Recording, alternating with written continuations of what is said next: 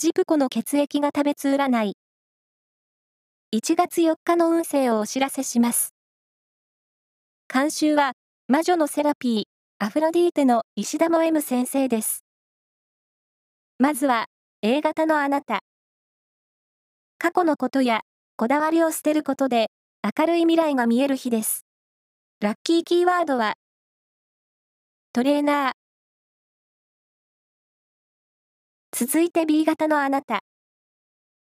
社交運が高まり、コミュニケーションが楽しい日です。喧嘩中の人は仲直りのチャンス。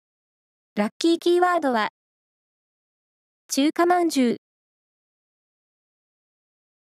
大型のあなた。同じ趣味を持つ人たちと集まると、楽しい時間が過ごせそう。ラッキーキーワードは、演芸場。最後は AB 型のあなた。フットワークが軽やかになり、多方面からお誘いがありそう。ラッキーキーワードは、フレッシュジュースのお店。以上です。